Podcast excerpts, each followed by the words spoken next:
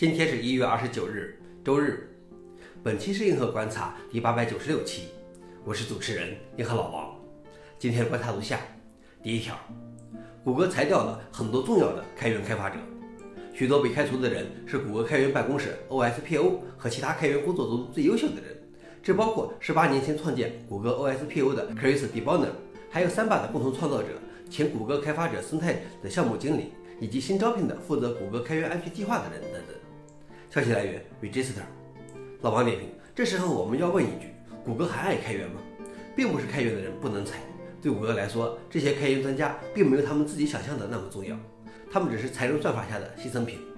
第二条是，沃杜商学院的副教授要求学生使用 ChatGPT，出于对利用 ChatGPT 作弊的担忧，一些学区已经禁止使用它。但沃杜商学院的副教授伊泽莫里克不仅允许学生使用 ChatGPT，而且将其列为要求。并将 AI 政策列入教学大纲。他说：“我们是在一个有计算器的世界教学生数学。现在的挑战是，教育者要教学生世界如何再次改变，以及他们如何适应这种改变。”他指出，使用人工智能是一项新兴技术，它可能是错误的。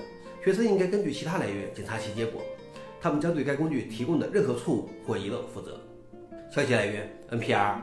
老王点评：积极正面的去迎接新技术的到来，而不是螳臂挡车。最后一条是 GitHub 质疑对 Copilot 滥用开源代码的指控。GitHub、微软和 OpenAI 在周四给法庭的文件中说，有一群匿名版权所有者提出的投诉没有足够具体地概述他们的指控。他们认为原告缺乏提起诉讼的资格，因为他们未能证明他们因该公司的行为而受到具体伤害，并称诉讼中没有指明他们滥用的特定版权作品或他们违反的合同。文件中还称，这些版权指控将一头撞上合理使用原则。该原则允许在某些情况下未经许可使用版权作品。消息来源：路透社。老王点评：首先，GitHub 恐怕否认不了 Copilot 是从 GitHub 存储的代码进行学习的，甚至是直接原样复制了代码。而是否是合理使用，可能不仅仅要看判例，还要看这些代码使用的许可证。好了，以上就是今天的硬核观察。